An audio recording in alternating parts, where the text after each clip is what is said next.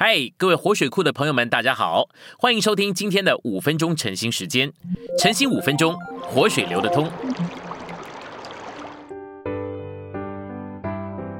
第八周周二，今天有两处经节。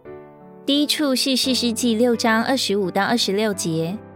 当那夜，耶和华对基甸说：“你拆毁你父亲为巴利所筑的坛，砍下坛旁的木像。”在这宝藏顶上整整齐齐的为耶和华你的神逐一座坛。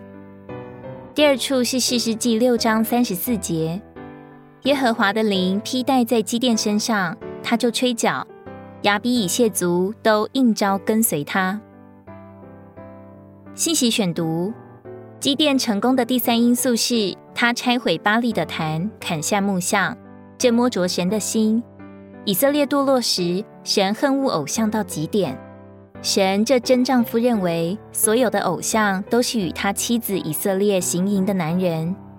第四，基甸因着拆毁父亲为巴利所筑的坛，砍下木像，就牺牲了他与父亲的关系，以及他在社会的享受。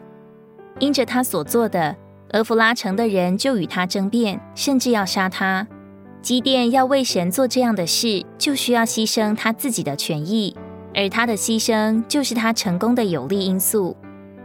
由于这四个因素，基甸得了赏赐，金轮的灵降在他身上，因此他成为一个大能的人，只带着三百人就击败了两个首领和两个王。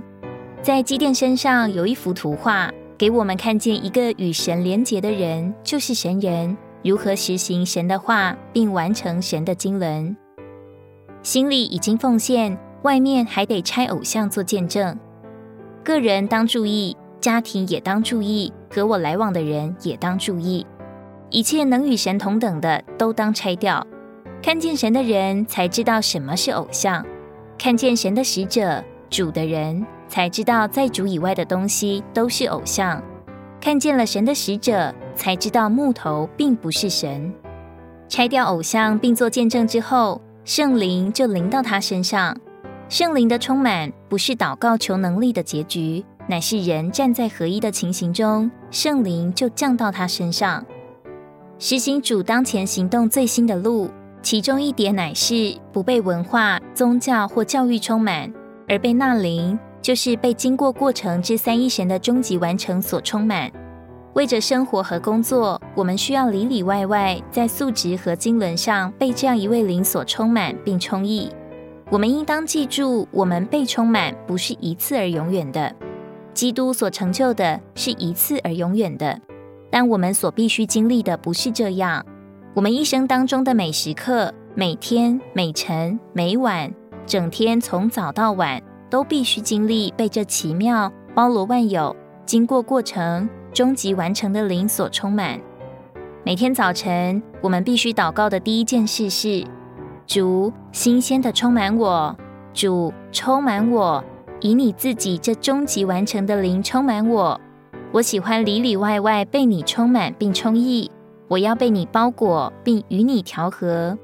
我们传福音并教导真理，乃是借着深深进入主的话。我们深深进入金块。使我们能装备以传讲并教导，我们里面所充满的，就是我们所发表的。